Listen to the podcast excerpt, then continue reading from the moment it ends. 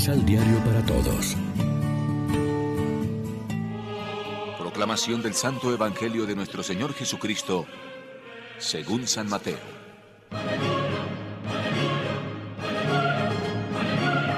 Los fariseos entonces salieron y se reunieron para ver la manera de acabar con él. Jesús, que lo sabía, se alejó, pero muchos lo siguieron, y él los sanó a todos. Pero él les mandaba que no dijeran quién era. Así debía cumplirse lo que dice el profeta Isaías. Viene mi siervo, mi elegido, a él le quiero y en él me complazco. Pondré mi espíritu sobre él para que anuncie la verdad a las naciones. No peleará con nadie, ni gritará, ni llenará las plazas del ruido de sus discursos. No quebrará la caña hecha trizas, ni apagará la mecha que todavía humea, hasta que finalmente haga triunfar la verdad. De él las naciones esperan su salvación. Lección Divina Amigos, ¿qué tal? Hoy es sábado 17 de julio y a esta hora, como siempre, nos alimentamos con el pan de la palabra que nos ofrece la liturgia. La respuesta de Jesús sobre el sábado no les gustó nada a los fariseos que planearon el modo de acabar con él. Jesús, aunque intentaba no provocarlos innecesariamente, siguió con su libertad y entereza. Ahora bien, este estilo era el que anunciaba Isaías hablando del siervo de Dios y que ahora Mateo afirma que se cumple a la perfección en Jesús. Anuncia el derecho, pero no grita ni vocea por las calles. Tiene un modo de actuar lleno de misericordia. La caña cascada no la quiebra, el pábilo vacilante no lo apaga. Ayer decía aquello de misericordia quiero y no sacrificios. Él es el que mejor lo cumple con su manera de tratar a las personas.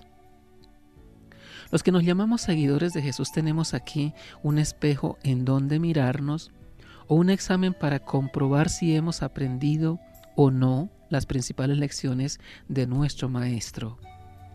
Tenemos que anunciar el derecho, es decir, hacer que llegue el mensaje de Cristo a las personas y a los grupos.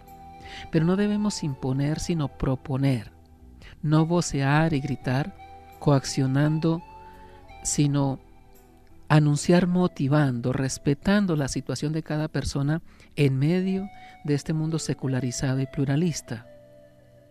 Cuando vemos una caña cascada o un pábilo vacilante, o sea, una persona que ha fallado o que está pasando momentos difíciles y hasta dramáticos por sus dudas o problemas, la consigna de Jesús es que le ayudemos a no quebrarse del todo, a no apagarse, que le echemos una mano, no para hundirla más, sino para levantarla y darle una nueva oportunidad. Es lo que continuamente hacía Jesús con los pecadores y los débiles y los que sufrían, con la mujer pecadora, con el hijo pródigo, con Pedro, con el buen ladrón.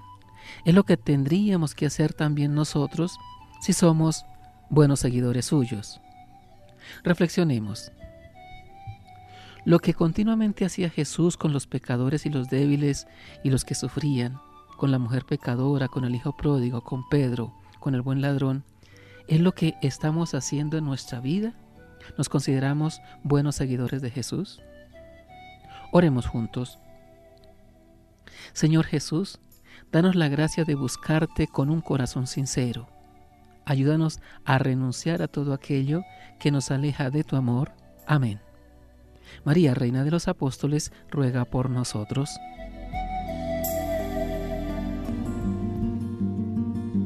Complementa los ocho pasos de la Alexio Divina adquiriendo el emisal Pan de la Palabra en Librería San Pablo o distribuidores.